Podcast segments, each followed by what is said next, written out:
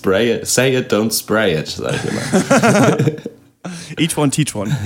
So, das ist ein Motto aus, der Graffiti-Szene. Jeder muss es einem beibringen. Four Pillars of Hip-Hop. Ja. Was? Graffiti, Breakdance, äh, Hip-Hop und Baggy-Hosen, glaube ich. Dass man die Boxershorts auch sieht. Dass man hinten die Boxershorts die sieht. ist vier heiligen Säulen der Urban Culture.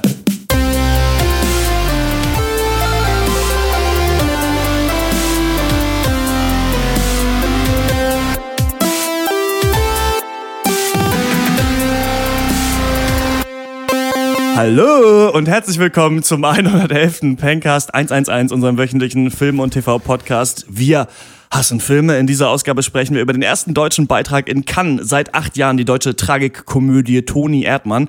Außerdem reden wir über Everybody Wants Some mit zwei Ausrufezeichen. Das ist der neue Film von Autorenfilmer Richard Linklater, den kennt man. Die Before-Trilogie School of Rock, Dazed and Confused und natürlich Boyhood. Außerdem gibt's unsere Meinung zur ersten Folge der neuen Fake-True-Crime-Serie The Night Of von HBO. Mein Name ist Christian Eichler und ich bin verbunden mit Horst Lukas Diesel Schönen guten Tag. und Malte Springer. Hallo, hallo. Ja, Max Ole sollte eigentlich hier mit dabei sein, aber an dem Ort, an dem er eigentlich aufnimmt, geht heute das Internet nicht. Wie gesagt, ab Mitte August sollte alles wieder äh, da regelmäßig am Start sein. Äh, aber ich muss mal kurz sagen, Alter, was für äh, beschissene Wochen liegen da eigentlich gerade hinter uns? Erstmal erschossene Schwarze in Amerika, die nichts gemacht haben. Rache an fünf Polizisten. Boris Johnson ist britischer Außenminister. In Nizza fährt einer mit einem Laster 85 Menschen tot. In der Türkei gibt's einen Putschversuch. Ich habe echt so ein bisschen das Gefühl, dass in der Nacht vom Brexit sich so eine Paralleldimension abgespalten hat, in der wir jetzt wohnen. So Terror, Videospiel, Depriland. Einfach. Ja, ist schon krass, wie, äh, wie äh, schnell das auf einmal alles hin- hintereinander passiert. Ich meine, so Terror ist nichts Neues, aber früher war das noch einmal im Jahr oder zweimal. Jetzt haben wir es jede Woche. Äh, kann einem echt Angst machen, finde ich. Ja, naja, komm. Ist ja trotzdem noch unwahrscheinlich. Die Statistik ist auf unserer Seite. Ich werde weiterhin LKW fahren. Ne, weiß ich nicht. Ja, also ich weiß nicht, also normalerweise, klar, man hört dann immer Terroranschlag hier und da und sonst was so und ist schon ein bisschen abgestumpft, aber Alter, als ich jetzt sagte, Alter, mit einem Lastwagen, Alter, 80 Menschen an so einer Strandpromenade. Es muss so, ey, nicht ich sein. noch, Es ey, muss- es hätte halt nicht sein müssen. denn- Was ist hier los irgendwie? Ja, keine Ahnung. Aber, ähm, ja, Wir gucken Filme wir und machen. reden drüber. Wir gucken Filme und reden drüber. damit wollen wir nichts zu tun haben. Auf Patreon hat sich was getan. Wir haben einen neuen Bäcker mit 5 Dollar Oh. im Monat. Äh, das ist äh, Benny. Vielen Dank an dich, dass du das machst. Wir benutzen die Kohle auch nicht zum Spaß, sondern äh, für Podcast-Shit tatsächlich. Und äh, ihr wisst es auch noch gar nicht, aber ich habe natürlich heimlich schon die Sticker designt und bestellt. Oh. Und ähm, dann werden wir mal sehen, äh, was daraus wird. Dann können wir die endlich mal rausschicken. Und dann habe ich auch schon äh, für eine Website mir mal ein Design angeguckt und so weiter. Und ähm, genau. Auf jeden Fall, ich tippe mal, ähm, dass wir im nächsten Monat die starten können. Weil ein bisschen Geld, also können wir davon, davon können wir quasi die Server bezahlen und haben dann noch so, ja, weiß ich nicht, vielleicht 30 Dollar im Monat oder sowas, um andere Sachen dafür zu bezahlen, nachdem da Steuern schon abgegangen sind. Also alles ganz cool. Ich habe mal bei iTunes geschaut, ob wir da irgendwo sind mit diesem Podcast. Also ich weiß natürlich, dass man uns da finden kann, aber ich wollte wissen, ob man uns auch findet, wenn man irgendwie nach Film, äh, Podcasts und so weiter sucht. Und wir sind auf dem 86. Platz gewesen auf jeden Fall am äh, letzten Montag, deutschlandweit. Und da sind nicht nur deutsche Filmpodcasts vor uns, sondern auch alles mögliche. Also auch, weiß ich nicht, so der offizielle Game of Thrones Podcast oder der Empire Podcast, also auch wirklich große internationale Sachen. Aber ich glaube, die Zahlen sind natürlich nicht weltweit, also weltweit heute nicht so viele Leute in den Pankers, sondern Leute, die Leute, in die Deutschland Deutsch können. ja, genau, hören das einfach, weil es so lustig ist. Ähm, in Deutschland, Leute, die Filmpodcasts hören, hören halt äh, diese 85 Casts eher als unseren. Aber hinter uns zum Beispiel äh, Deutschlandradio Kultur mit Vollbild, habe ich zufällig gestern äh, gehört. Also, und da müssen wir eigentlich mal irgendwann. Ähm, aber nicht jetzt, vielleicht wenn Max mal wieder dabei ist, mal wirklich durch, durchgucken, mal hier zusammen im Cast, was alles über uns ist und mal überlegen, Ob wie wir das das zurecht und, ist, ja. Genau, und ob uns das, ob das äh, wirklich stimmt. Der Sturm auf Platz 1 muss natürlich Genau. folgen. Das müssen wir äh, schaffen können. Aber es sieht gut aus, würde ich sagen. Und bei Episoden waren wir, glaube ich, auf Platz 36 oder sowas, Ah, ja. nachdem die letzte rauskam. Also es war. Es ist nicht alles schlecht. so, und damit kommen wir wie immer zur Hörerpost.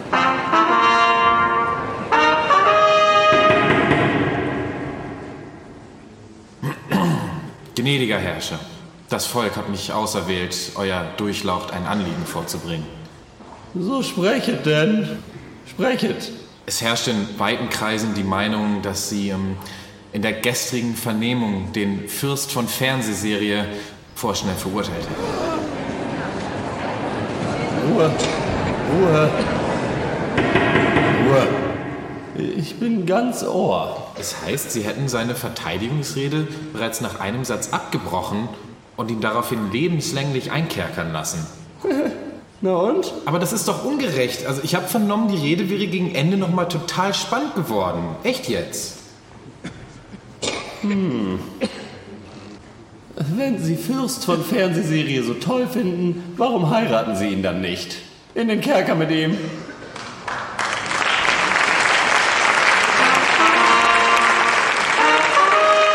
Das wäre geil, wenn jetzt eine Hörerpost kommt, wo einfach, ihr seid scheiße, es ist alles schlecht. Ihr seid scheiße und ist alles schlecht. Nö, aber so ein bisschen lassen es Leute natürlich immer gerne anklingen, dass, sie, dass ihnen doch nicht alles so gut gefällt, was wir hier machen. Und ähm, da hat uns zum Beispiel Björn äh, per Direktnachricht auf Facebook geschrieben. Green Room klingt ja interessant, werde ich mal einen Blick riskieren. Wo bleibt denn die Besprechung von Hardcore Henry? Wäre fast an mir vorbeigegangen, der Streifen. Und ich muss sagen, einer der besten Actionfilme der letzten Jahre und kommt nicht mal aus Hollywood. Kann ich euch nur schwer ans Herz legen. Danach äh, gleich mal anfangen, von Preacher den Piloten und zwei weitere Folgen zu schauen. In Klammern, ich könnte jedes Mal kotzen, wenn ihr eine Se wenn ihr Serien nur nach dem Piloten hochjubelt oder verreist, zum Beispiel Mr. Robot. Ihr be bewertet doch auch Bücher nicht nur nach dem Einband. Ansonsten macht er weiter so. Ähm, ich höre hör jede Woche weiter gerne euer Gehate. Zwinker-Smiley, lieben Gruß von der Waterkant. Ja, lieben Gruß zurück dahin. Danke, Björn, dass du uns geschrieben hast. Ähm, genau, guck dir Green Room mal an, ist ein super Film. Hardcore Henry, das ist dieser äh, Film, der aus äh, First Person GoPro, gefilmt ist, wie ein ja. Ego-Shooter. Der gab es damals, glaube ich, so einen Trailer, da haben sie eine Kickstarter-Kampagne gemacht, da haben sie den ins Kino gebracht. Ähm, ja, ist ein bisschen an uns vorbeigegangen, als er dann rausgekommen ist. Und jetzt gibt es natürlich überall im Internet zu schauen. Vielleicht für die ganz krasse saure Gurkenzeit, aber ähm, Malte, du hast schon äh, gesagt, du hast Angst, dein Schleudertrauma irgendwie zu, zu kriegen, ne? Ähm, ja, also der Trailer, ich fand es megamäßig anstrengend, den zu gucken, muss ich sagen. Deswegen weiß ich auch nicht, wie viel Bock ich drauf habe. Wenn natürlich jetzt äh, die, ähm, der Tipp kommt, dass es wirklich ein guter Film ist, dann äh, lässt mich das natürlich das nochmal überdenken. Aber allein von dieser Art, wie das gefilmt ist, muss ich, also da, da bin ich zu sehr Opa, glaube ich, um das genießen zu können. Ich glaube, da kriege ich einen richtigen Raster. Ey. Ja, es, ist einem, es ist einem schon so ein bisschen schlecht geworden beim Trailer. Ich habe den dann auch nochmal nach der Nachricht nochmal angeguckt und es ist schon so, also mir wird da auch eher schlecht. Dann habe ich so ein bisschen gelesen und der soll halt schon, also was er so für Action schafft, soll halt schon relativ neu sein und halt aber mega brutal. Äh, irgendwie auch wohl relativ sexistisch insgesamt und so, ja, keine Ahnung. Äh, Muss ich mir jetzt auch nicht unbedingt angucken, glaube ich. Mal- Ja, mal schauen. Ich werde mal abwarten, ob vielleicht äh, mal rumfragen, ob den irgendwer aus dem Freundeskreis vielleicht gesehen hat und was die so zu sagen haben. So Leute, die man schätzt und äh, kennt. Und mal schauen. Gibt es? Okay. Ja, Ich ja, schätze nicht mal wenig. eure Meinung. ähm, ja, oder schreibt uns mal, wenn ihr Hardcore Henry gesehen habt und denkt, den sollten wir auf jeden Fall besprechen. Denn Björn hat ihn ja scheinbar auch noch nicht äh, gesehen. Doch, hat er Doch, gesehen. hat er. okay. Na gut, dann soll, na gut, dann brauchen wir noch eine Stimme. Na, sagen wir mal zwei Stimmen mehr als die von Björn. Und dann, dann überlegen wir uns, ob wir Und dann, ja, altes Thema, als hätten wir nicht schon 800.000 Mal drüber geredet. Ähm, ja, es wird nur gehatet im Pankers. Wir finden alle Serien scheiße. Wir sagen, jede Serie ist kacke, nachdem wir eine Folge gesehen haben. Es ist schwierig, natürlich, klar. Ähm, ich habe auch neulich, als wir ähm, hier uns getroffen haben am Wochenende alle, hat auch einer von unseren Kumpeln gesagt, dass ich liebe das immer, wenn man was irgendwie seit zwei Jahren macht und das, äh, was man als Feedback zurückkriegt, ich sage, ja, es ist übrigens, finde ich übrigens voll scheiße, was ihr da macht. und der hat nämlich auch so gemeint, ja, ich finde halt, ihr, ihr hatet auf jeden Fall viel zu krass prätentiös. So bei Daredevil zum Beispiel fand ich das voll kacke, den Malte gar nicht so schlecht fand. Das war ja damals so ein Zweiergespräch. Ähm, es ist, es ist ja folgendermaßen. Wie soll man's machen? Entweder wir machen weiter so wie jetzt. Was wir jetzt machen, ist, wir schauen uns die erste Folge einer Serie an und reden darüber, ob es sich lohnt, diese Serie weiter zu gucken. Deswegen gibt's keine Bewertung am Ende irgendwie in Punkten, sondern es gibt eine Empfehlung oder keine Empfehlung, sich das weiter anzuschauen. Die zweite Möglichkeit wäre, man kann nur über Serien sprechen, wenn man die komplett geguckt hat. Das würde aber heißen, dass nachdem man vielleicht die erste Folge schon blöd findet, man sich, dass wir uns zusammen entscheiden, wir müssen das jetzt durchgucken, um da eine fundierte Meinung treffen zu können. Und dann können wir es sagen. Oder man sagt, man macht es halt einfach nicht mehr so, wie wir das jetzt machen. So, das sind alles natürlich irgendwelche, gibt's valide Punkte wahrscheinlich für das eine und das andere. Es ist natürlich komisch, wenn man sagt, man, wenn man die Serie komplett bewertet, nachdem man eine Folge gesehen hat. Das, dessen bin ich mir auch schon bewusst. Wir bewerten da eher unseren Eindruck. Aber ich muss auch sagen, Game of Thrones fand ich nach der ersten, ersten Folge nicht cool. Da habe ich, glaube ich, sieben Folgen gebraucht oder so, bis ich drin war. Also es gibt Serien, die brauchen ein bisschen. Trotzdem gibt's auch echt Serien, bei denen ich bezweifle, dass sie so geil werden. Also Jessica Jones, ich fand es wirklich schrecklich. Preacher, der ganze Style, ich fand es nervig, diesen trashigen, übertriebenen Vampir-Stil mit Witzen, die mir nicht gefallen. Es kann bei jeder Serie ja sein, dass nach fünf Folgen irgendwann was geil wird. Ich bin aber nicht unbedingt gewillt, mir nur für die Meinung und nur um dann sagen zu können, nee, ich fand es aber wirklich nicht gut, das, was komplett anzuschauen, was ich nicht mag. Wie seht ihr das? Ja, ich denke mal, unsere Zuhörer wissen das ja eigentlich auch, dass wir das halt so machen und da kann man unsere Meinung dann, äh, wenn man die Serie gut findet, einfach auch äh, gehörig in den Wind schießen und das ist überhaupt kein Problem. Bei Filmen haben wir mega die Ahnung, gucken die Filme ganz und da ist unsere Meinung natürlich äh, richtig und äh, gut. Bei Serien ist dann einfach so das Gegenpol. Wir haben halt auch, das Ding ist, wir haben halt auch keinen Bock, gar nicht über Serien zu reden. Und insofern, äh, ich denke, wir machen eh abseits jeglicher Kritik sowieso mit dem weiter, was wir machen. Äh, wir, wir gehen immer unseren Weg. ähm, es ist halt unser Konzept, dass wir nur eine Folge gucken und das ist natürlich ein bisschen wie ein Einband lesen und äh, das ist deswegen vielleicht auch ein bisschen oberflächlich, aber das Ding für mich ist, dass wir nicht verheimlichen, dass es so ist. Es ist halt nur ja. ein Eindruck. Und äh, wir, wir versuchen euch nicht zu verkaufen, dass ihr diese Serie nie im Leben gucken sollt, weil wir den Pilot nicht gut fanden oder so. Darum geht es uns gar nicht. Aber klar, es ist halt schwer zu realisieren, Serien ganz durchzugucken. Ich finde es trotzdem gut, drüber zu reden, denn äh, für mich ist es so, Serien, da brauchst du ein krasses Commitment. Du musst wirklich sagen, ich möchte hier nicht zwei Stunden investieren, sondern zwölf.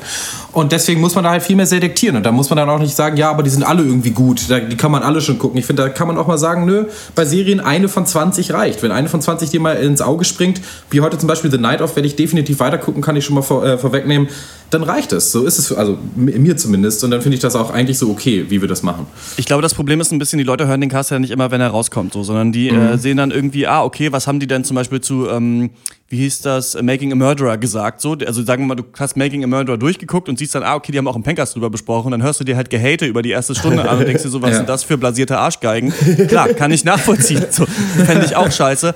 Aber deswegen, ja, manchmal, wenn wir dann was durchgeguckt haben, legen wir dann nochmal eine Endbesprechung nach, aber das gibt's einfach nicht so oft. Oder jemand sagt mal, oder in der Abschlussrunde zum Beispiel mal, ich habe jetzt weitergeguckt und es wird zum Beispiel besser und so weiter. Mhm. Und ähm, viel mehr können wir da nicht leisten. Eigentlich ist unser Ziel halt relativ aktuell auf neue Serien hinzuweisen. Erstmal, weil vieles schwimmt ja auch unterm Radar. Mir hat noch niemand irgendwo von The Night Of mal erzählt im Nebensatz zum Beispiel. Ja. Also das ist auch unser Ziel, dass Leute die eben nicht sich jeden Pilot angucken, von allem eben mal hören, ah, okay, es gibt auch diese Serie und deswegen äh, versuchen wir nur vernichtende Urteile nur auch zu treffen aus humoristischen Gründen natürlich. Es ist auch einfach lustig und es macht mir viel mehr Spaß, mir Kritiker anzuschauen, die auch mal ein bisschen draufkloppen oder auch mal da ein bisschen stärker was über den Klee loben, als immer zu allem zu sagen, ja, das ist okay und das ist, aber die Schauspieler waren ja gut, aber das Konzept ist cool und in der zweiten Staffel wird es besser und sowas. Ja, ist wahrscheinlich bei allen Sachen so, keine Ahnung.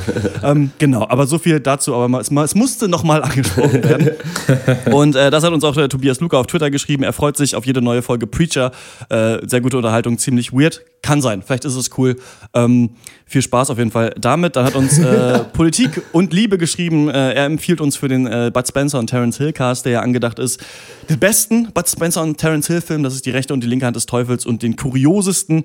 Das ist äh, Vier Fäuste gegen Rio, haben wir notiert. Die sind auch welche auf jeden Fall, die mir auch noch im Kopf waren, dass sie existieren. Mhm. Und dann hat uns Atom Bomb oder Ed Ochens Tom geschrieben auf Twitter. Demnächst erscheint der Bunker von Nokias Chrysos. Sieht super weird, äh, er hat Wired geschrieben, ich glaube, er meint weird aus. Wäre das was für euch? Mit erscheint, meint er nicht im Kino, der ist schon länger im Kino, sondern er erscheint auf DVD. War so ein kleiner deutscher Indie-Hit dieses Jahr, sieht echt ganz cool aus. Ähm, ich denke mal, werden wir besprechen, dann, wenn er, wenn ja, er auf DVD raus ist, weil äh, habe ich Lust drauf, oder? Ja, mhm. machen wir.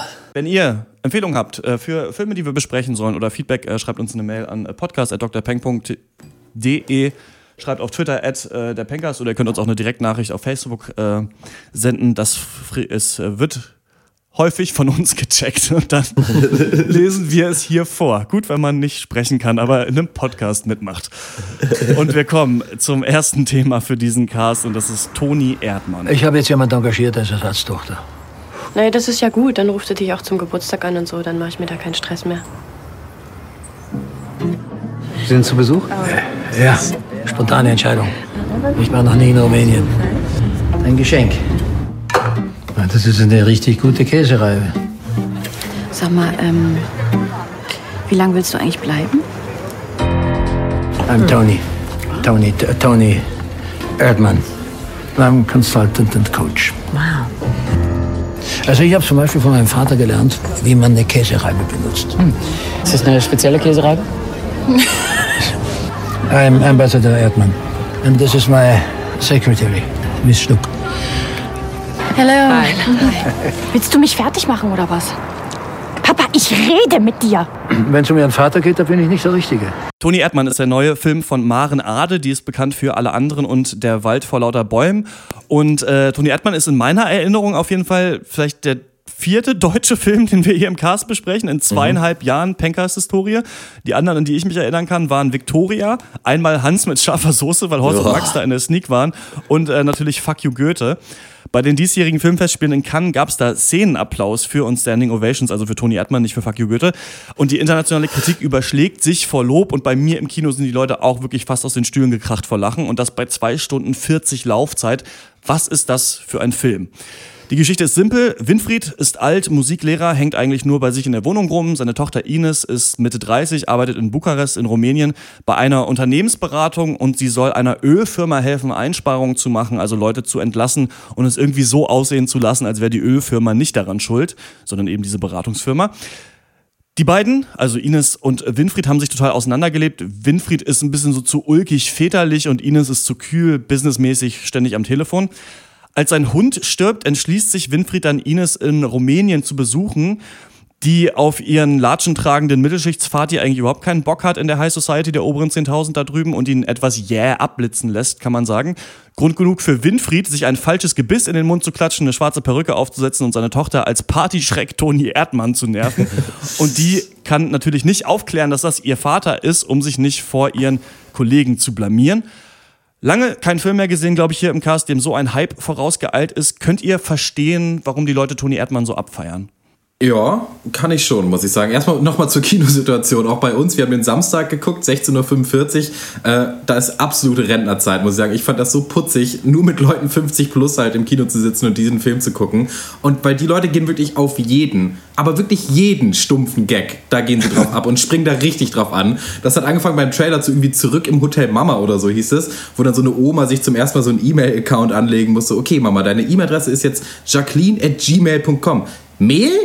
Mehl? Was ist denn Mehl? .com? Com? Du hast com gesagt. Wo soll ich denn hinkommen? So die Art Witze. Und alle haben sich kringelig gelacht. Das war echt herrlich. Das war eine ähm, Offenbarung. Ähm, naja, ja. Aber äh, Toni Erdmann. Ähm, was kann ich dazu sagen? Zwei unglaublich gute Schauspielleistungen, finde ich. Zwei tolle Charaktere. Ich fand, die hatten eine perfekte Chemie. Ähm, das soweit erstmal zuerst. Ich fand die beide echt klasse, richtig gut charakterisiert glaubhaft und ich hatte richtig Spaß, ihnen dabei zuzugucken, wie sie irgendwie Kacke bauen oder auch einfach nur ihr Leben leben, halt so Comedy, Drama, geht auch beides. Ähm, trotzdem hat mir der Film nicht so viel Spaß gemacht und das liegt daran, weil er lachhaft lahmarschig ist. Also, weiß ich nicht, verrückt, fand ich. Absolut verrückt. Der Film weigert sich anzufangen. Also zu dem Zeitpunkt, wo dieser Film losgeht, da sind andere Filme schon vorbei. Und weiß nicht, ob das auch ein Prank ist von Toni Erdmann, dass er dir irgendwie eine Stunde Vorspiel gibt, die man wirklich, also bei aller Liebe, die hätte man in 15 Minuten abhandeln können. Ähm, hat für mich einen Beigeschmack hinterlassen, aber an sich fand ich das echt eine super coole Charakterstudie, auch teilweise echt super lustig. Ja. ich hatte gar nicht äh, gewusst, äh, dass es noch andere Filme gibt, die wie Boyhood zwölf Jahre lang gedreht werden. Aber im Gegensatz zu Boyhood äh, haben wir hier, haben es hier alle zwölf Jahre gefühlt dann auch in den Film geschafft in Echtzeit.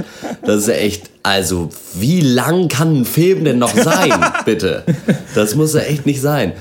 Aber also mal Spaß beiseite. Ich weiß wirklich nicht so richtig, was ich davon halten soll. Also mir haben auch viele Sachen, die Malte gerade schon gesagt haben, äh, hat äh, sehr gut gefallen. Äh, die Hauptcharaktere, die wirklich vielschichtig und interessant sind und die äh, Schauspieler machen eine Top-Leistung, hast du schon gesagt, und die Charakterisierung funktioniert wunderbar, aber es geht halt so ewig. Und nach einer halben Stunde dachte ich mir so, ja, ich hab's verstanden. So, wir, ich, wir haben die Tochter, wir haben den Vater, die sind beide auf ihre Art komisch, sehr interessant, dann mal los. Jetzt lass die doch mal so richtig aufeinander los. Und das passiert aber nicht. Und wenn es dann mal passiert, sind gefühlt drei Stunden schon ins Land gezogen. Dann kommt endlich mal eine Toni Erdmann-Szene, also wo der Typ dann wirklich als Toni Erdmann da auftritt. Die ist witzig und macht richtig Bock. Und man denkt, na gut, dann geht's jetzt wenigstens los. Und auf einmal sitze ich mitten in einem fucking Firmenmeeting und muss mir einen Vortrag über verschiedene Outsourcing-Optionen für Firma Pipapo anhören. So, und äh, von, ja, eben solche redundant wirkenden Szenen gab es einfach wirklich ohne Ende. Und das hat dem Film immer wieder so richtig die Fahrt aus den Segeln genommen. Und das fand ich hauptsächlich einfach schade, so, weil die Grundzutaten waren gut, so. Aber wenn ich mir von meinem lokalen Bauernmarkt irgendwie den frischesten Shit zusammenkaufe und das dann ohne Gewürze acht Stunden einkoche, dann ist es halt trotzdem Brei. So, das, der ist dann auch nicht mehr so geil. Weiß ich nicht. Ja, ist ein Kritikpunkt, den ich auch schon gehört habe von einem Kollegen von mir bei Detektor FM, der den Film gesehen hat. Ähm, warum wir darüber geredet haben, weil Sandra Hüller, die hier die Ines ähm, gespielt hat, die war äh, vorgestern am Freitag ähm, bei mir da in der Sendung und da haben wir auch über den Film gesprochen zusammen. Erstmal ist sie mega cool drauf, das fand ich super lässig. Ich bin irgendwie, also ich wusste, die kommt, irgendwie hab mir die, hab den Film dann noch gesehen am, am Abend, dann ähm, das Interview zurechtgeschrieben, dann raus noch um eine zu rauchen und da stand sie schon, hat auch gequalmt und haben wir so ein bisschen gelabert und ähm, das finde ich halt witzig, dass sie so, dass der so in Cannes abgefeiert wurde hat ja nichts gewonnen in Cannes, der Film, aber eben das Publikum war total begeistert. Und ich habe mich auch gefragt, warum ist es so ein Konsensfilm oder ist es wirklich ein Konsensfilm? Als meine Mutter mich dann gefragt hat, ähm, mit der ich telefoniert habe, kann ich mir das angucken, sollen wir uns das angucken? Wusste ich auch nicht so genau, ob es was zum Beispiel ist für meine Mutter. Also ist es, ist es nicht vielleicht dann doch zu lang, weil ich habe gesagt, okay, es ist schon echt lustig, man kann sich da mit vielen Sachen identifizieren, aber auf zwei Stunden 40 braucht man schon auch das Sitzfleisch, um sich den Film ähm, mhm. angucken zu können. Ähm, ich finde aber nicht, dass der Film erst nach anderthalb Stunden losgeht, wenn Toni Erdmann da ist. Was mir nämlich wirklich gut gefallen hat, sind, ihr habt es auch beide gesagt, die Schauspieler, Sandra Hüller und Peter Simonischek. Ich fand Sandra Hüller fast noch stärker, obwohl ja. Peter mhm. ähm, Simonischek natürlich diese Rolle hat. Es wurde auch oft in Interviews gesagt, dass er eben diesen Winfried spielt, der dann Toni Erdmann spielt. Ja. Das war ein bisschen was, ähm, das hatten wir, glaube ich, mal bei bei Enemy mit Jake Gyllenhaal haben wir mal drüber gesprochen, dass es immer ganz cool ist in Filmen, wenn Schauspieler eine Rolle spielen, die dann nochmal eine andere Rolle spielt in diesem ja, Film. Ja. Und das ist natürlich irgendwie schwer zu schaffen, so, ne? Und ähm, mir gefällt gut, dass der Film einerseits schon sehr kritisch ist und sehr traurig auch ist, gleichzeitig aber dann doch sich traut, richtig dumme Gags abzuspielen, aber die nicht so totale Punchline-Gags sind. Also das hätte auch genau ein Film von dieser Seth Rogen-Clique sein können oder sowas, finde mhm. ich. Dieses Konzept. Irgendwie Tochter ist Businessfrau, der Vater ist super nervig und äh, los geht's. Aber ich glaube, der Film braucht auch so ein bisschen seine langen, langen Szenen, um dieses Cringige, diese Fremdscham dann auch doch irgendwie so auszuspielen über längere Szenen. Jetzt werdet ihr wahrscheinlich zu mir sagen, ja, aber die guten Szenen sind erst am Ende des Films. Finde ich aber nicht. Also ich finde zum Beispiel, das ist eine sehr tolle Szene, als ähm, der Winfried sich da so anmalt, um irgendwie auf diese, diese Schulaufführung zu gehen und dann einfach zur zu seiner Ex-Frau, die jetzt einen anderen äh, Freund hat, eben nach Hause kommt, noch mit dieser Schminke und seine Tochter ist gerade draußen am Telefonieren. Dieses erste Zusammentreffen von denen, das ist so komisch und das kann man so gut nachvollziehen, finde ich man kennt das ja vielleicht, dass einem die eigenen Eltern vor Freunden peinlich sind, aber die Freunde sagen dann immer so, hä, die waren doch total nett, was ist los mit dir irgendwie so, ne? Dass mhm. man so in seinen alten, in seinen Eltern was sieht, was so etwas ist, ne, vielleicht auch eine Charaktereigenschaft von sich selber oder was die immer rausbringen an einem, dieses Kind sein, was man eigentlich abgelegt haben möchte und deswegen versucht man sich noch stärker zu distanzieren. Ist ein bisschen so wie, finde ich, wenn man im Ausland ist und deutsche Touristen trifft, dann findet man die immer scheiße, weil man immer halt merkt, dass man selber ein deutscher Tourist ist. Und ähm, diese Ebene hat mir gut gefallen und mir hat auch ganz gut gefallen diese Kapitalismuskritik, die drin ist, dass wir quasi, dass der Job sich ähm, immer weiter in den Alltag reinzieht von den Menschen. Da gibt es eine Szene, die hat mir sehr, sehr gut gefallen, fast meine Lieblingsszene im Film, wo Ines sich schlafen legt und aber abends noch so ein Dinner hat, was kein richtiges Business-Dinner ist, aber sie muss einfach mhm. mit diesem Typ, für den sie dieses Projekt macht, essen gehen, um sich einzuschleimen. Und ähm, sie schläft aber durch und wacht auf und dann kommt halt ähm, ihr Vater und sagt, ja, du hast so schön geschlafen und sowas. Und er versucht sie auch direkt mit so einem hässlichen Gebiss zu verarschen beim Aufwachen. Und sie sagt, ey, bist du scheiße, warum hast du mich nicht aufgeweckt? Und ist super sauer auf ihn, aber er kann da gar nichts dafür. er hat sie einfach schlafen lassen. Und ähm, das hat mir alles äh, ganz gut gefallen. Habt ihr da so ähm, Subtext erkannt oder gesehen, den ihr gut fandet? Auf jeden Fall, aber ich muss noch mal kurz sagen, ich fand eigentlich schon jede einzelne Szene gut. Hm. Aber ich fand, es waren zu viele. Also es waren zu viele Szenen hintereinander, die dann doch irgendwo dieselbe Aussage hatten. So, und da hätte man einfach dann eine von dreien jeweils aus, auswählen können, die man selber am besten findet und daraus einen kürzeren Film machen, der einfach kompakter, knackiger ist.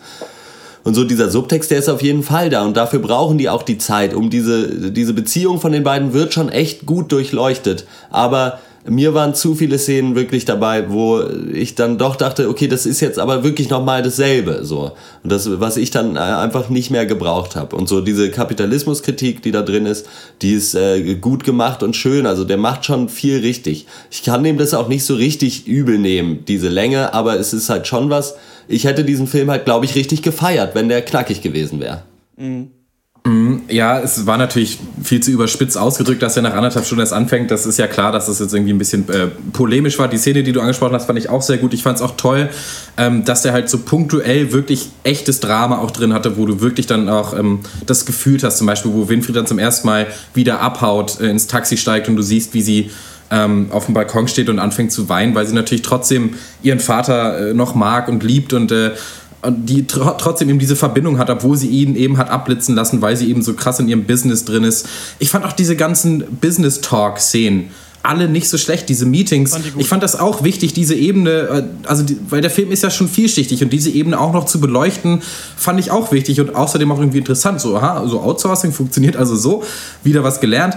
Ähm, und diese, ja, Kapitalismuskritik ist der Stichpunkt auch herrlich eigentlich in diesem Film und auch mit guten Witzen unterbaut. Zum Beispiel, also eigentlich der, mein Lieblings, meine Lieblingsline in diesem Film ist, wo sie dann diese aufgetakelte blonde ja, Frau fragt, weiß, und wie findest du Rumänien? Und sie sagt, ach du weißt, ich, ich mag Länder mit einer Mittelschicht, die entspannen mich so. Und ich denke, ah, Herr, was für eine geniale Line. Da hat auch tatsächlich, da waren wir die einzigen beiden, die gelacht haben im Kino. Ja, da das Rentnerpublikum ist da nicht drauf angesprungen, aber die nackte Masturbationsszene, da haben sie wieder gefeiert. Nee, aber ich bin da trotzdem mehr bei Hotte, dass ich das dem Film nicht so übel nehmen möchte, aber es ist für mich trotzdem dieses Pacing, das er an den Tag legt, ist für mich so ein bisschen der Tod einer jeden Komödie irgendwie. Also ja, gerade diese allererste Szene, in der Toni Erdmann dann zum ersten Mal in Charakter in dieser Bar ist und mit seiner Tochter und diesen zwei anderen Frauen, die dann irgendwie volllabert von irgendwelchen Schildkröten und italienischen Zahnärzten oder so. Ich habe mich kringelig gelacht, so, aber dann will ich mehr. Und dann, und es ist ja nicht nur so, dass der Anfang zu lang ist, für mich war auch das Ende zu lang, sondern dass auch wirklich der komplette Film eben immer nur für mich an der Grenze des Ertragbaren noch war, von der Geschwindigkeit her. Obwohl ich auch natürlich individuell das alles toll fand. Ich fand das alles toll, diesen Film. Ich fand ihn wirklich gut aber als Erlebnis, als Guckerlebnis im Kino, als Zuschauer fand ich es dann eben, ja, war es, hat es dann, dann eben den Gesamteindruck für mich getrübt. Das ist, glaube ich, und ich fand es auch eher schade als schlecht. Ja, ich glaube immer bei manchen Szenen, wo man dann schon wusste, auf was es hinauslaufen wird oder was es jetzt für eine Szene wird, da hat sich dann die Länge gezeigt. Mir haben die Business Meetings gut gefallen, weil ich das Gefühl hatte, dass als Toni Erdmann dann da vermeintlich ähm, wieder abhaut aus äh, Bukarest, sind wir dann komplett bei Ines. Auf einer Seite, auf der wir noch nicht so komplett waren. Also wir haben sie eigentlich nur so ein bisschen von außen gesehen und dann sehen wir tatsächlich ihren toughen Business-Alltag. Und das hat mir eigentlich Spaß gemacht, weil das wieder so sie nicht nur als komplett verdorben gezeigt hat, sondern einfach, hier gibt es einfach auch ein Projekt, an dem sie arbeiten kann. Und sie ist eigentlich auch gut darin und sie versucht sich auch als Frau in dieser Firma durchzusetzen, obwohl das alles ganz schöne Arschlöcher sind, die da arbeiten, die auch alle mhm. super gespielt waren. Vor allem nicht ihr Chef und ja. ihr mhm. so Lover.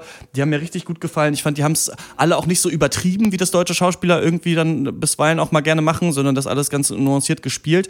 Und mhm. mir hat auch ihre Charakterentwicklung gefallen. Also dann gibt es ja diese Szene da beim Brunch am Ende, wo äh, sie auch in jedem Interview gefragt wird, und war das schwer, das zu spielen? Aufgrund von einem Aspekt, den ich jetzt nicht verraten will. Ähm, mhm. Habe ich dann nicht gefragt in, in der Szene, aber ich finde es toll, wie sie, wie sie in dieser Szene so ein bisschen zu so einem Toni Erdmann selber wird. Also ja. sie selber merkt, dass sie ja. Spaß daran findet. Und ich finde, wie du das merkst, ne? also wie sie dann erstmal die Tür öffnet und du dann denkst, was macht sie da gerade? Warum, ja. warum geht sie nicht wieder zurück? Und das Publikum hat auch echt den Atem angehalten. Dann geht sie zum Kühlschrank und holt diese Flasche Champagner und man denkt sich so, und irgendwann merkt man so, okay, sie, sie zieht das jetzt durch. So, es ist ja. jetzt nicht mehr einfach ja. nur schlecht gelaufen, sondern sie macht es jetzt. Und das hat mir irgendwie richtig Dies, gut gefallen. Also diese ganze, dieses Finale nenne ich es mal, oder quasi Finale, äh, fand ich auch super. Also das war absolut klasse äh, diese ganze Entstehung von dieser Situation und das, wie das dann durchgezogen wird, fand ich echt gut. Und aber da halt auch wieder, dann lass doch den Film da aufhören. So. Aber stattdessen ja, kommt dann noch mal eine halbe Stunde hinterher, wo ich mir dann dachte, aber ich hatte doch diesen Moment in dieser Szene, in die, bei diesem Brunch, da hatte ich den Moment, wo alles irgendwie klar ist, so, und dann muss ich das nicht danach nochmal sehen, dass die sich dann noch wieder treffen und so, das ist einfach, äh, brauche ich dann das nicht. Das fand mehr. ich auch. Also es hätte mit einer mit dieser einen äh, äh, Szene, die da mit der es dann aufgelöst wird, also nicht in dem Apartment, ja. sondern draußen. So damit hätte der Film für mich enden können. Ja. So damit ja. war es für mich eigentlich klar.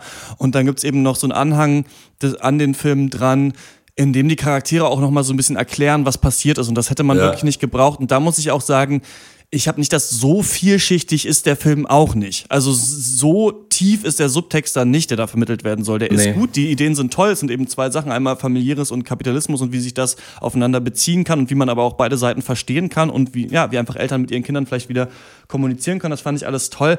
Aber so tiefgründig war es dann letzten Endes ja. doch nicht, dass man es so lange noch hätte auswälzen müssen. Und das ist auch so ein bisschen mein Kritikpunkt, dass der Film sich, glaube ich, dann doch denkt, er wäre noch ein bisschen schlauer, als er, als er letzten Endes dann doch war, glaube ich. Ja, ja ähm, was mir noch gefallen hat, so allgemein, ist auch dieser, allgemein, ich würde das mal so einen europäischen Flair nennen. Du hast gesagt, eigentlich das Setup hätte auch eine Hollywood-Comedy von Seth Rogen sein können, das stimmt.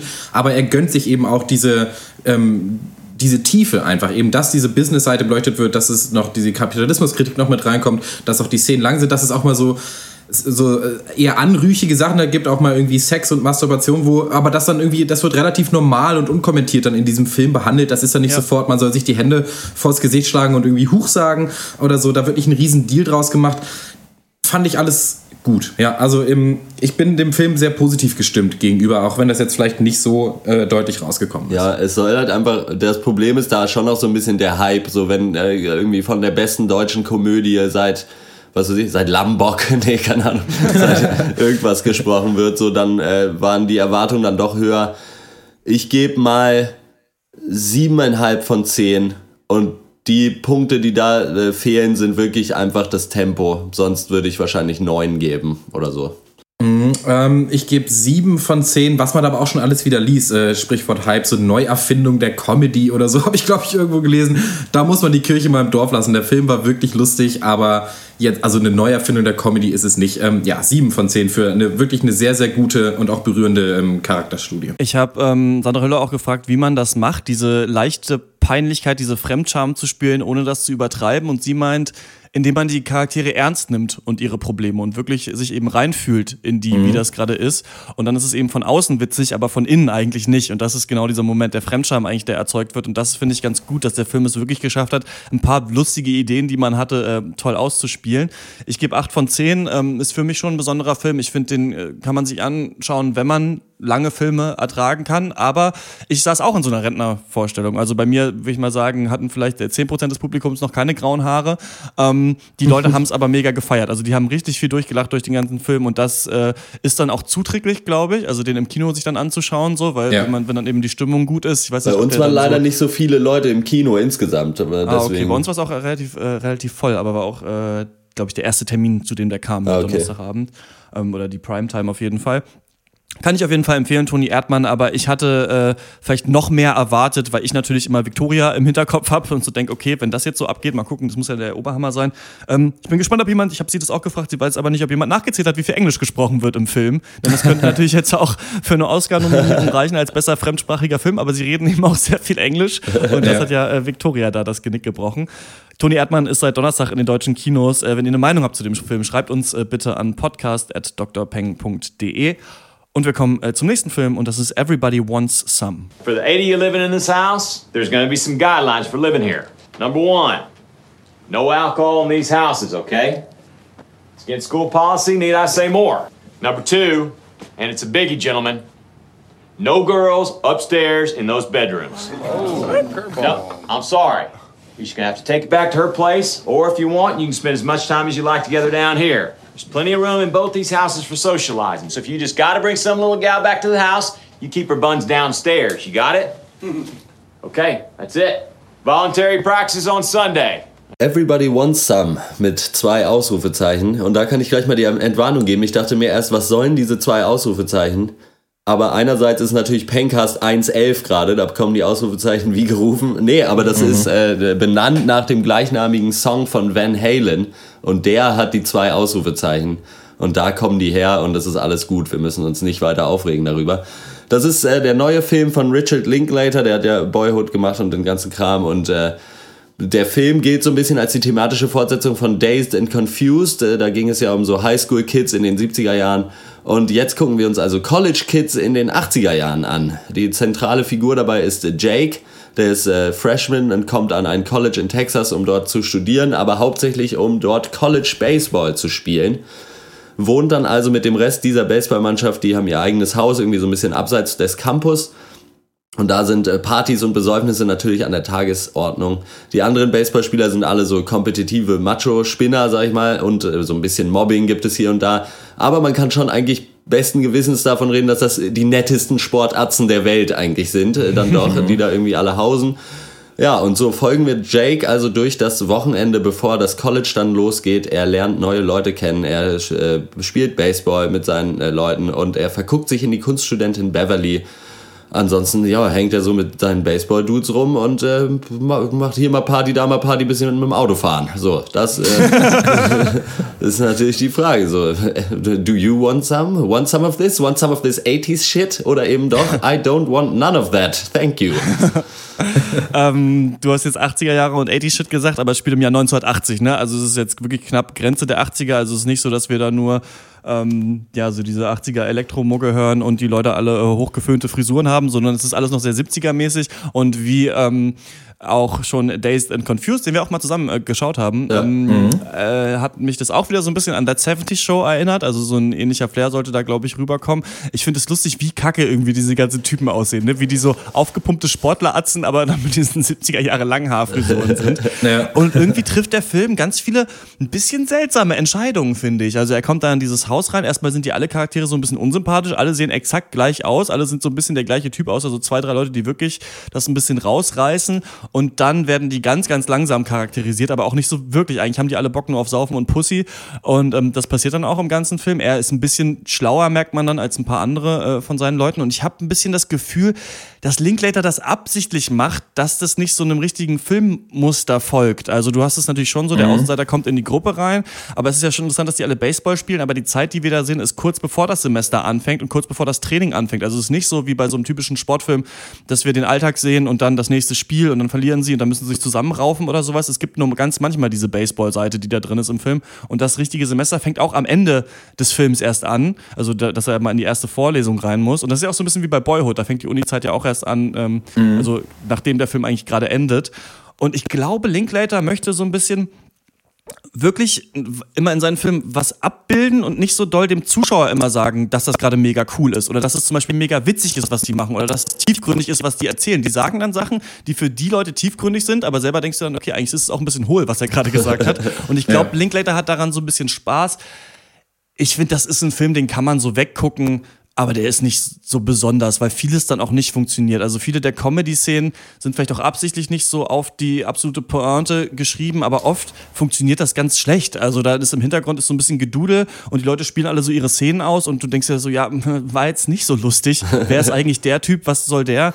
Mir hat ganz gut gefallen, dass er dann nochmal seinen alten Punkrock-Freund trifft, mit dem er früher Baseball gespielt hat, sie auf der Party mhm. sind und sie dann nochmal auf dieser ähm, Theatergruppenparty sind, also so ein bisschen eine Abbildung von so unterschiedlichen Milieus, die es am Campus gibt, an denen er auch so ein bisschen Gefallen findet. Und auch wie sie da bei diesem Baseball-Practice sind. Er hatte so ein paar schöne Szenen, der Film, finde ich, aber Days and Confused war für mich viel dichter und viel witziger. Ja, es ist eigentlich echt eine ziemlich interessante Struktur. Du hast es ja schon angesprochen, er folgt nicht so den wirklich so diesen filmischen ähm, Sachen, so, die, so wie andere Filme das machen. Er fängt, also er hört auf und da fängt die Story eigentlich erst an, nachdem der Film aufgehört hat. Der Film an sich hat nicht so wirklich eine Geschichte und da hat es bei mir eine gute halbe Stunde, 40 Minuten gedauert, bis ich mich daran so gewöhnt habe oder bis ich das überhaupt gecheckt habe, weil ich am Anfang dachte, okay, hier passiert ja gar nichts. Also die mhm. Leute sind irgendwie alle äh, unsympathisch, es gibt keine Story, warum muss ich mir hier Party nach Party angucken? Wo soll das hinführen? Was kommt noch?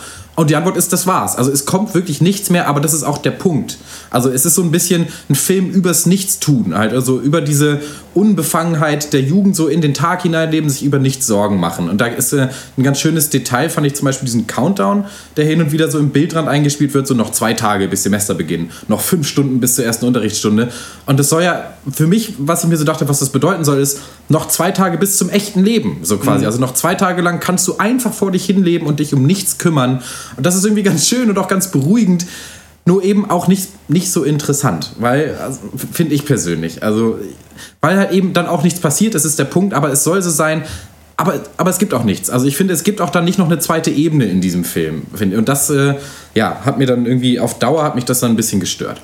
Ja, ich fand es einfach insgesamt irgendwie, es soll also halt so ein Gefühl verkauft werden, so für, wo vielleicht Leute, die mhm. auch zu dem Zeitpunkt dann ans College gekommen sind, sich vielleicht wiedererkennen oder so. Aber ich fand es halt einfach krass positiv diesen Rückblick. So, da ist ja also ja. da passiert ein ganzes Wochenende lang als neuer Typ, der in eine bestehende Sportmannschaft hineinkommt, gibt es überhaupt keine Reibungen, die irgendwie selbst die größten Arschlöcher in den Team, im Team sind eigentlich doch noch ganz nett und emotional stabil und äh, dann gibt es ja den einen, der wird ein bisschen gemobbt, aber das ist eigentlich auch alles nicht so wild und der kommt dann ist dann schon auch irgendwie äh, da im Team drin und irgendwie gibt es halt einfach keine Probleme und alle sind voll nett und toll und, äh, und dabei sind es halt schon auch einfach trotzdem irgendwie halt so, ja, so Macho Ekel-Typen dann trotzdem, aber das wird dann auch so verharmlost, irgendwie, weiß ich nicht. Ich fand das einfach, ja, keine realistische Abbildung der Zeit, würde ich mal vermuten. Ich meine, ich war da noch nicht auf der Welt, aber keine Ahnung. Ich meine, das soll es vielleicht auch nicht sein. Das ist jetzt auch nicht unbedingt äh, ein riesen Kritikpunkt meinerseits. Aber äh, gerade im Vergleich zu Days and Confused, äh, finde ich, hat das hier nicht so gut geklappt wie da. Und ich meine, in den äh, 70ern waren wir auch noch nicht da. Ich meine, wir haben 20.000 Mal jede Folge von der 70s Show geguckt. Vielleicht war der. Vielleicht, es kann auch einfach sein, dass halt äh, so die Highschool dann doch ähnlicher ist in Europa und Amerika, aber man hier so diese College-Kultur ja eigentlich eher gar nicht hat. Vielleicht ist Dieses das ganze Fred-Party-Ding, ne, das ist eben. eigentlich interessant. Ich mag das eigentlich immer ganz gerne so, manchmal in so Filmen, weil ich das lustig finde, einfach, wenn Leute halt einfach nur betrunken sind und Quatsch machen und dann ist immer so die große Hausparty, dann kommen die ganzen Girls und dann äh, mhm. ereignen sich so ein paar Sachen. Ich weiß nicht, ob das deswegen unrealistischer ist, weil es nicht so dramatisch war, weil das echte Leben ja vielleicht auch nicht so ist. Also da ist ja dieser eine Kiffer-Typ, der dann irgendwie stellt sich raus, der ist 30 und äh, wird aus der Mannschaft gekickt und vorher hat man angefangen, den so ein bisschen zu mögen. Das hat mir eigentlich ganz gut gefallen. Die, die fand Szene so, fand ich aus dem Grund so witzig, weil da der gesagt wird, ja, der ist 30, so. Aber die ganzen Schauspieler, die da die 20-Jährigen spielen sollen, sehen alle aus wie 35. So. Also da das fand ich auch lustig. Die sind Frage, aber gar nicht so alt, wie man denkt. Ja, aber die sehen so alt, also weiß nicht, ich, ich musste mich äh, regelmäßig daran erinnern, dass die halt 21 sein sollen, diese ganzen Typen. Ja. Und bis auf so zwei von denen äh, sahen die alle wesentlich älter aus. Also keine Ahnung. Fand ich ein bisschen komisch ein bisschen vom Casting. Hast du das Gefühl äh, auch, Malte? Ähm, naja, vom Alter her nicht unbedingt. Ich fand, dass die alle viel zu glatt und viel zu hübsch und viel zu überschminkt waren. Das ist für mich so ähm, eigentlich der Hauptkritikpunkt an den Charakteren. Aber Hotte spricht eine gute Sache an, eben, was da auch so ein bisschen mit reinspielt, dass es hier, dass hier eine Welt kreiert wurde, die komplett frei von Problemen ist. Und es, es gibt halt kein Drama, es gibt keine Außenseite, alle sind jung, alle sind hübsch, jeder fickt jeden, alle haben Spaß. Und das größte vorstellbare Unglück in dieser Welt, in der die dieser Film aufbaut, ist, dass sich ein Typ an eine Frau ranbaggert und sie ihn abblitzen lässt. Und das ist halt so, ne, weißt du, und äh, bei Dazed and Confused ist es irgendwie ähnlich, aber der hatte, für, der hatte für mich mehr noch so einen emotionalen Kern. Da gab es auch mal Konflikte, da gab es auch mal Anflüge von Gewalt oder Trauer. Und bei Everybody Wants Some wird es alles ausgespart. Es gibt ja nur und ausschließlich so quasi die Oberfläche von eben diesem College-Lifestyle. Und das war mir zu wenig Tiefgang, vor allem auch, weil das filmtechnisch genauso umgesetzt wurde. Also auch so Form und Funktion, das folgt ja zu 100 Prozent. Was ich meine ist, ich, ich hoffe, ich kann das ganz gut erklären, ähm, dass alles an der Oberfläche passiert in diesem Film. Mhm. Und es gibt nie noch eine zweite Ebene. Also der Film spielt im Bildmittelpunkt und wenn man mal darauf achtet, dann passiert nie was im Hintergrund des Bildes. Also sie wollen auf eine Party. Erste Szene, alle machen sich fertig für die Party. Zweite Szene, sie gehen zur Party. Dritte Szene, sie sind auf der Party. Es wird gekifft. Erste Szene, sie bauen Joint, inklusive Zoom auf den Joint. Zweite Szene, sie rauchen den Joint. Also wenn was passiert, passiert nur das. Und das, was mhm. passiert, füllt auch den ganzen Bildschirm aus. Also keine Ahnung, ob das jetzt irgendwie Sinn macht, aber äh, so dieser, dieser, Detailreichtum quasi, der fehlt mir hier, weil es ist immer nur so sehr in die Fresse, genauso wie dieses 70s oder 80s, wie man es jetzt nennen möchte der, der ja auch sofort die ganze Zeit nur in die Fresse gerieben wird, fand ich. Also, wenn du eine bestimmte Zeit abbilden willst, hast du irgendwie zwei Möglichkeiten. Entweder du machst es unkommentiert und lässt halt so diese Szenerie für sich sprechen und denkst halt irgendwie, das ist glaubhaft genug, oder du reifst es halt dem Zuschauer richtig auf die Nase und so macht es Everybody Wants Some. Also so, hier, hier, guck mal, ein Telefon mit Kabel, aha, dann gehen wir in die Arcade, spielen Space Invaders, auf dem Weg grünen wir noch einen 80s-Hit und das so laut, dass unsere 80s-Schnurrbärte vom Gesicht fliegen. So, und das, so war es halt die ganze Zeit. Und ja. das hat mich äh, genervt. Ja. Aber was du Bitte. sagst, äh, das zieht, geht ja sogar noch weiter. Also es geht ja auch so weit, dass halt die Dialoge auch so sind. Also jeder sagt mhm. immer genau das, was er gerade denkt und du hast nie das Gefühl, da passiert noch was zusätzlich. Ich hatte nicht einmal das Gefühl, genau. jemand sagt was, was er gerade nicht auch meint, so oder so. Mhm. Also da passiert nichts mhm. in den Köpfen der Schauspieler, so ungefähr. Also ein Problem, schon. was ich noch hatte, ist, Linklater versucht ja nicht wirklich diese Figuren zu verkaufen. Und das ist was, das, ähm, das ist ein Mangel, den ganz viele Filme haben, finde ich. Dass einfach die Szenen zwischen den Leuten einfach nicht so viel Spaß machen. Du freust dich nicht so richtig über die Charaktere. Da gibt's ganz wenige, die man mal lustig findet, wo man denkt, ah, jetzt sehe ich den mal. Und normalerweise, wenn du mir versuchst, irgendwie so zehn Baseballspieler vorzustellen, dann musst du es schon ein bisschen so machen, dass jeder, da muss nicht jeder ein Klischee sein von so einem Typ. Das hat mir gefallen, dass es nicht irgendwie nur den Taffen, den Schwachen und bla so gab. Aber da waren die doch alle schon sehr ähnlich und haben alle so ein bisschen das gleiche gefaselt. Ne? Also das ist wirklich so, du siehst es Mhm. eher so von außen und deswegen bist du nicht wirklich drin und denkst dir nicht so, ah geil, jetzt haben die beiden mal eine Szene zusammen oder, jetzt, oder die machen mal das oder die haben eine Freundschaft und bei denen bildet sich gerade die Freundschaft. Und er hat ja so eine ganz leichte Entwicklung, dass er merkt, vielleicht ist diese Baseball-Clique nicht unbedingt das, wo ich nur hier dazugehöre. Ne? Vielleicht will ich noch mehr im Leben, aber es wird Ja. eben auch nur ganz, ganz, ganz seicht gemacht. Und ja, deswegen ich habe nicht so viel Hass über für den Film. Ich gebe sechs von zehn Punkten, aber ich ähm, finde es auch nicht sonderlich besonders. Kann das keinem empfehlen. Man hat nichts verpasst, wenn man den Film nicht gesehen hat. Ja, das sehe ich auch so. Ähm, 6 von 10 ist gut, auch weil der Humor zu wechselhaft war. Also teilweise habe ich gelacht, aber dann auch mal wieder 20 Minuten gar nicht. Dasselbe bei den Charakteren irgendwie, also echt Licht und Schatten im Finnegan, das ist dieser Womanizer mit dem Schnurrbart, ähm, gespielt von Glenn Powell. Den fand ich super schön und auch lustig, aber andere, wie zum Beispiel dieser Plummer, der einfach nur dumm sein sollte, oder halt der eine Willoughby, der einfach nur ein Kiffer sein sollte, das war mir zu platt.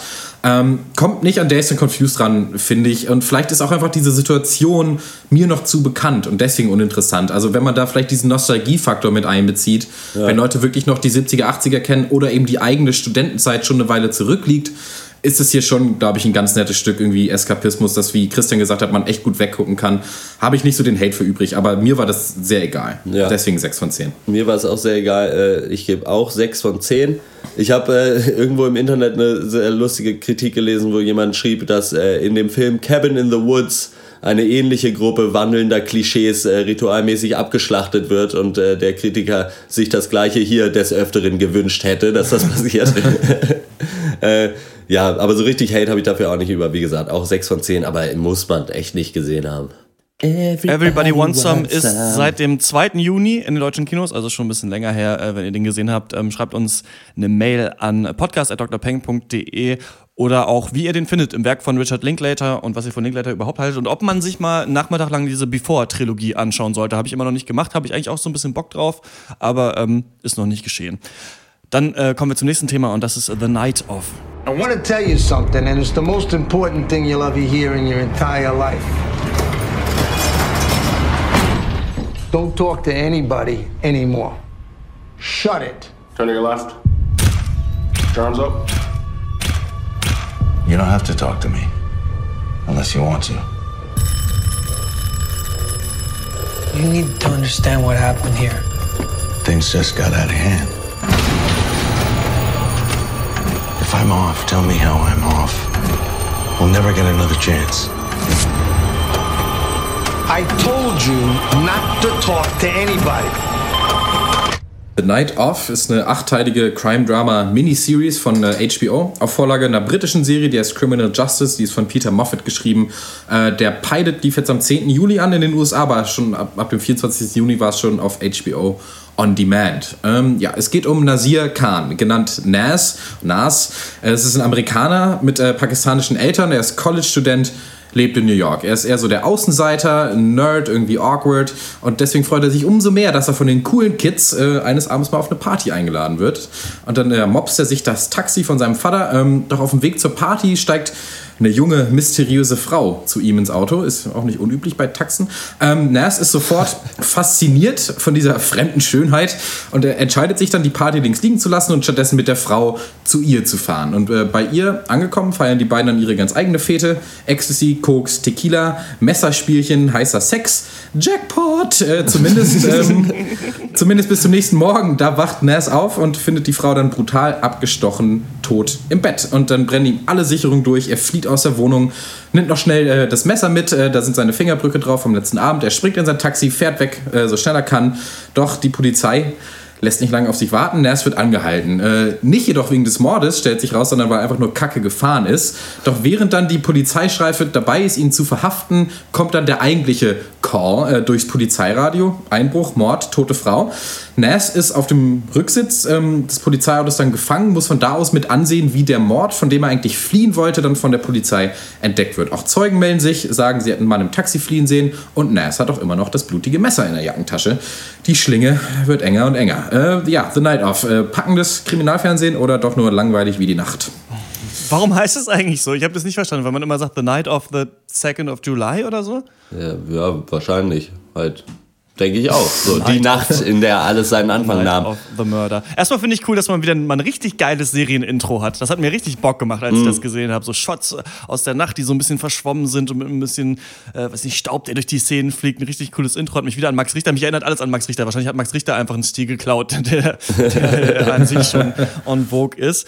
Ähm, mir hat der Aufbau gut gefallen der Serie. Also ich fand die Charakterisierung hat nicht irgendwie zu lang, lange gedauert. So, man hat direkt gesehen, okay, er ist ein bisschen Streber. Er ähm, ist da der Tutor von so einem Typ. Die laden ihn ein. Dann kommt er da in seine Hut nach Queens. Äh, Das hat mir auch gefallen, wie er dann so, ah, Auntie und sowas. Und dann äh, verkaufen die da Saris und so weiter. Es war alles nicht übertrieben, so äh, kulturell angehaucht, sondern so, dass man, dass es irgendwie Sinn ergeben hat. Das Gespräch auch mit seinem Vater dann abends am, am Tisch hat mir gefallen. Und auch, es war auch spannend, als er sich dann entschlossen hat, das Taxi seines Vaters zu klauen, um zu dieser Party hinzugehen. Und was äh, die erste Folge von The Night Of ja macht, ist ja nur Setup. Setup, Setup, Setup, wie wenn man irgendwie Windows 95 wieder installieren möchte.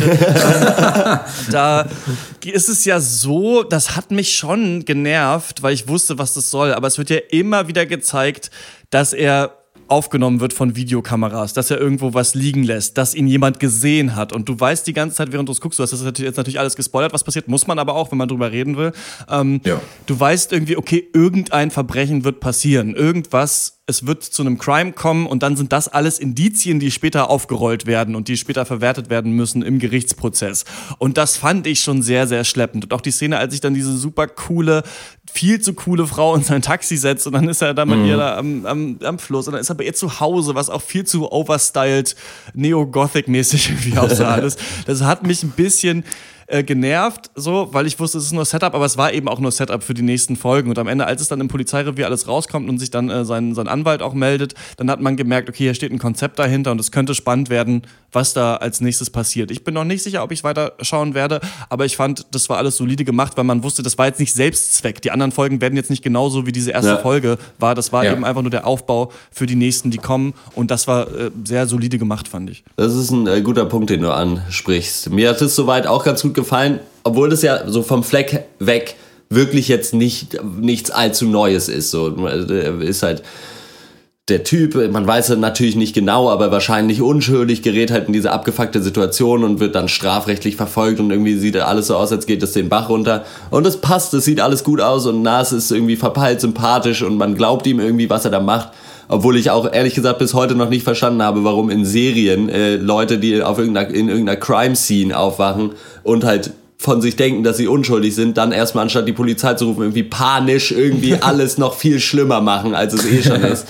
Äh, gut, aber äh, ja, und halt irgendwie hoffen, dass es schon keiner dann merken wird und alles von alleine wieder weggeht. Aber die Serie schafft es ganz gut, das Ganze äh, irgendwie angenehm, unaufgeblasen zu erzählen, auf jeden Fall. Was ich richtig, was mir richtig gut gefallen hat, ist, dass diese ganzen Nebenrollen, diese ganzen Cops und Leute und äh, irgendwie äh, Krankenwagenfahrer und so, die das machen, dass man bei denen richtig merkt, okay, für die ist das einfach nur einer von tausend Fällen. Ja. Und die geben sich auch so. Und das ist einfach ganz normal und das wird halt abgearbeitet und das ist für die überhaupt nichts Besonderes.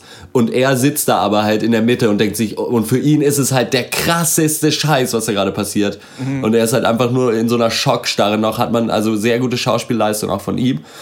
Und dann dachte ich mir aber auch so gegen Ende, ja gut, was soll das jetzt alles? Das ist ja jetzt nichts, was mich irgendwie vom Hocker haut, das ist ganz gut gemacht. Bin jetzt auch nicht so der riesen Crime-Fan, so äh, unbedingt, ja gut, mal gucken. Und dann tritt aber eben dieser Anwalt in Form von John Turturro auf den Plan. Und diesen Typen liebe ich ja wie nichts anderes eigentlich.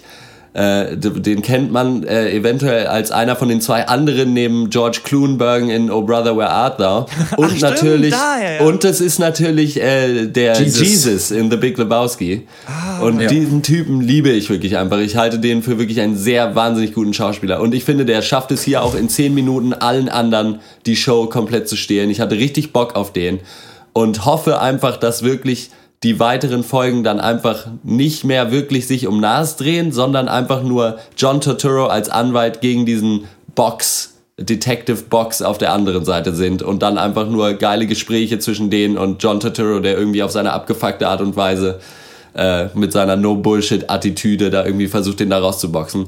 Und all, Ja. äh, nur dafür, also für John Turturro, das war für mich der Punkt, da habe ich gesagt, okay, ich gucke hiervon auf jeden Fall die nächste Folge.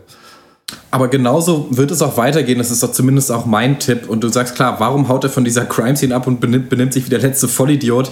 Fand ich aber dann auch, dass er halt eben als mega naiv vorher halt charakterisiert wurde Ja. und das dann in dem Kontext auch Sinn gemacht hat. Und es hört ja nicht da auf. Dann auch später ähm, wird er ja sofort dann auch von Sergeant Box dann manipuliert und äh, wird quasi eigentlich zu einem puren Spielball, dieser Nas halt, von eben seinem Anwalt und auch der Polizei. Und das lässt mich dann halt eben vermuten, dass er im Laufe der Serie halt immer mehr in den Hintergrund driften wird. Es wird ja eher zu einem Justizdrama werden, Machtkampf zwischen dem Anwalt Stone, eben John Turturro, und dem Detective Box. Und das ist auch das, was ich sehen will. Und Ja. das, deswegen gucke ich diese Serie auch weiter. Das ist gut, das genauso zu machen. Denn was Nas angeht, der ist erzählerisch, ist der doch eigentlich durch. Also ich meine, der ist naiv, er war zur falschen Zeit am falschen Ort. Höchstwahrscheinlich Opfer einer von diesen Umständen.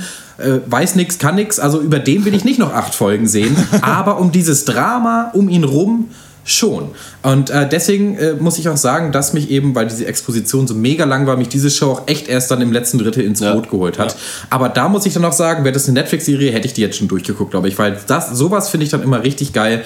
Ähm, aber davor, diese ganze Aufbau, ähm, die ersten zwei Drittel mit echt mit vielen Schwächen, fand ich. Mhm. Also ich fand diese Abbildung des Nerds, äh, der nahe sein soll, war mir zu klischeisiert. Ja, er ist kein Sportler, er ist uncool, er ist Mathe-Tutor und irgendwie. Äh, b- b- b- Warum muss es da immer die, die komplette Nerd-Breitseite sein? Gibt es keine Nuancen so bei Nerds? Mich stört das. Das finde ich irgendwie faules Writing. Und dann in der Mitte so viele redundante Szenen. Also Nas sitzt still irgendwo rum, um ihn rum passieren ganz langsam Sachen. Man wartet echt nur auf diesen Knall am Ende, der ja dann auch kommt, aber jeder weiß, dass er kommt. Und das ist, diese Karotte wird dir so lange vor der Stirn gebaumelt, dass du dann irgendwann echt keinen Bock mehr hast und denkst, ja, jetzt, ich weiß doch, worauf es hinauslaufen wird, dann zeig es mir doch einfach. Und da entsteht keine Spannung für mich, weil Spannung gibt es nicht in der Situation, dessen Ende man schon kennt. Aber deswegen Aber, fand ich es hm. äh, gerade dann cool, weil äh, als sich dann halt rausstellt, dann ist halt dieser Knall, sie, äh, ja gut, sie finden dann dieses Messer auf der Polizeistation und das ist dann aber eben dann doch eigentlich nicht der eigentliche Knall, weil dann ist, wie gesagt, wie du es schon gesagt hast, diese Story eigentlich durch, so er sitzt jetzt da im Kittchen und hat so mal Mhm. richtig Dreck am Stecken äh, von der Beweislage her. Und das ist dann eben gar nicht das Interessante, sondern ist, das Interessante ist, was macht Lawyer Stone jetzt? Und da habe ich Bock drauf. So, ja. Genau, also ich würde sagen, wir haben alle irgendwie Bock auf die Serie, werden die äh, weiterschauen und ähm, ja, dann mal gucken, ob wir, ob wir dann nochmal eine kleine äh, Besprechung dazu machen, wenn wir sie durchgeguckt haben. Es sei denn, die flaut total ab, irgendwie nach drei Folgen. Mhm. Dann, ähm, ja, dann vielleicht Ja. nicht. Wenn ihr die gesehen habt, schreibt uns eine Mail. podcast at drpeng.de. Damit kommen wir zur Abschlussrunde. Ich habe äh, tatsächlich vier Sachen. Ich muss es ganz schnell äh, erzählen. Einmal ähm, Dafür hab ich nix. ein äh, Buch gekauft, Fit ohne Geräte heißt das. Ähm, da kannst du quasi mit eigenem Körpergewicht äh, trainieren. Ist auch so ein Trainingsplan drin. Ich habe ja ähm, irgendwann äh, beim Fitnessstudio gekündigt. Dann hatte ich so Apps von Runtastic, die so sagen, okay, mach so und so viel Liegestütze und so weiter. Und dieses Buch ist jetzt so ein bisschen der nächste Schritt, dass eben gezeigt wird, was es alles äh, für Übungen gibt, um den kompletten Körper zu trainieren. Da sind auch so ein paar Ernährungstipps und Sachen drin. Und interessant fand ich eigentlich nur, dass ähm, er meinte, so dass ein guter Weg, Fett abzubauen, ist halt einfach mehr Muskeln aufzubauen. Deswegen weiß ich nicht, wenn du ein Sixpack willst, zum Beispiel ist auch gut, halt Rückenmuskeln zu trainieren oder sowas, weil es halt darum Mhm. hauptsächlich geht um Fettabbau. Und das kann ich auf jeden Fall nur empfehlen. Leider bin ich jetzt im Training schon hinterher, weil diese die letzte Woche bei Detektor FM die Morgen-Sendung zu moderieren, ey, da bin ich immer so im Arsch danach. Und wir waren ja, haben uns ja gesehen letztes Wochenende und dann direkt nach Hause und um 5 Uhr dann ins Studio. War ein bisschen hart. Dann habe ich äh, zwei äh, Sachen bei Detektor FM aber ähm, veröffentlicht. Eines ist ein Gaming-Beitrag, da habe ich ähm, meine Kollegen ähm, zu drei Spielen, die eigentlich so Neuauflagen von älteren Spielen sind, zum Beispiel Mighty Number 9, was auf Mega Man basiert, ins Studio gesetzt und denen einfach Spielszenen gezeigt von den alten Spielen und jetzt vom neuen Spiel und die das kommentieren lassen. Die haben alle null Ahnung von Gaming. Und deswegen war das halt super witzig zu sehen, was die halt zum Beispiel zum ersten Doom oder sowas sagen. Äh, nee, ey, das spratzt ja, oh, sieht das scheiße aus und sowas.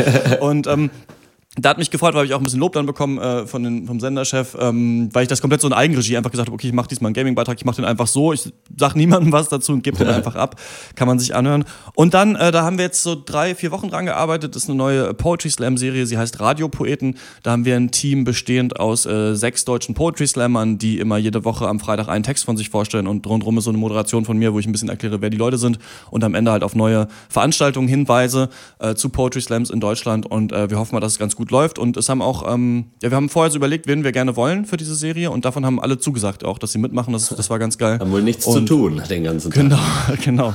Und ähm, genau, da schneide ich jetzt halt immer ganz viel an diesen Sachen und äh, produziere das vor und so weiter.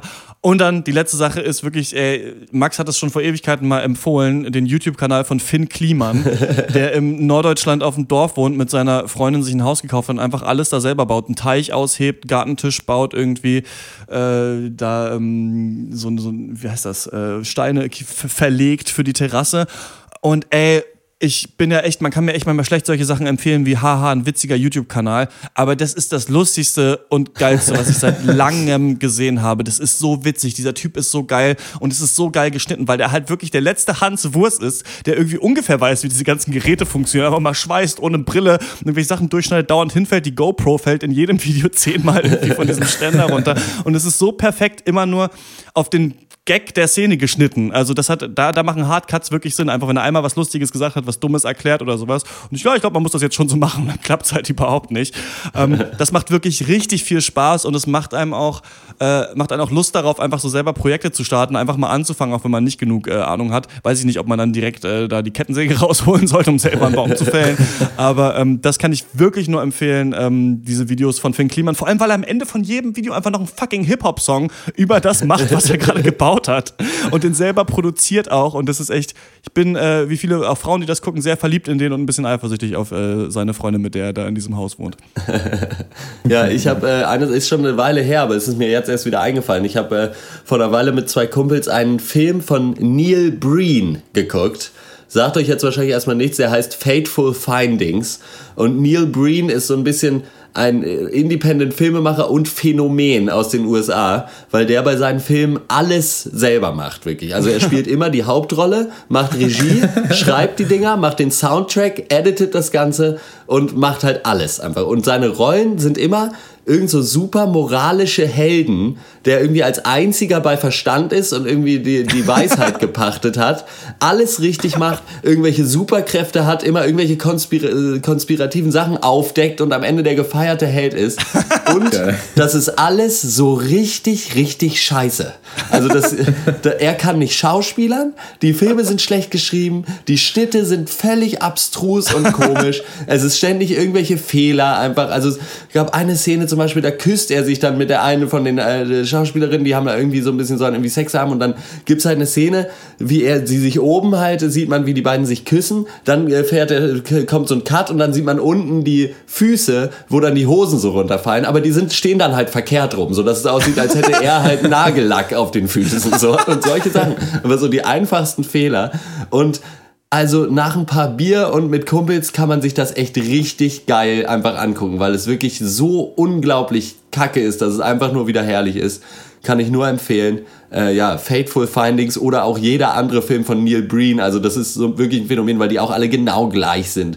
In dem einen Film spielt er irgendwie so ein Alien-Jesus, der aus dem Weltraum kommt und hat dann, hat dann so um, halt, hat, steht dann so da in so einem weißen Gewand und hat unten einfach auf die Arme so RAM-Sticks vom Computer, halt so RAM-Bauteile so aufgeklebt. Damit, und da, deswegen ist er dann ein Alien und so. Das ist einfach, ja, wie gesagt, äh, müssen wir irgendwann auch mal zusammen einfach äh, auf Ja. dem Abend mal angucken. Äh, da werdet ihr auch gut feiern. Alles klar, das war's für diese Woche. Wir hören uns wieder im 112. Pencast. Ihr findet uns auf Facebook natürlich. Wer ist heutzutage nicht auf Facebook? Wir sind da natürlich auch. Facebook.com slash der Pencast. Da bleibt ihr immer auf dem Laufenden, was Pencast und Off-Duties angeht. Ach, gar nicht angesprochen. Warum gab's keinen Off-Duty am Donnerstag eigentlich? äh, das habe ich mich auch gefragt selber dann am Freitag, denn wir hatten den aufgenommen. Es lag alles bereit zum Schneiden und ich habe es einfach komplett vercheckt, dass wir das machen, dass das donnerstags rauskommt. Und dann habe ich jetzt gestern Abend fertig geschnitten, aber dann wollte ich jetzt nicht zwei hintereinander raushauen, deswegen kommt am nächsten Donnerstag. Das heißt, wir haben ein bisschen mehr Luft, um ein paar noch vorzuproduzieren. Und ähm, es ist nicht vergessen, das Projekt gibt es noch, aber ja, so kann es auch mal gehen. Ähm, außerdem freuen wir uns sehr über euer Feedback, diskutieren eure Meinung gerne im Podcast. Wenn ihr das wollt, dann schreibt uns eine Mail an podcast.drpeng.de oder twittert auf Twitter at der Pencast oder schreibt uns eine Direktnachricht auf Facebook. Und wenn ihr den Cast mögt, dann empfehlt ihn weiter. Und auf patreon.com slash der Pencast könnt ihr uns auch mit ein paar Euros unterstützen. Dann können wir eine neue Webseite uns leisten und GEMA lizenzierte Musik spielen. Das war's von uns. Bis zum nächsten Mal. Ciao. Ciao. And to the people making life lost, abusing trust, and the fuckers who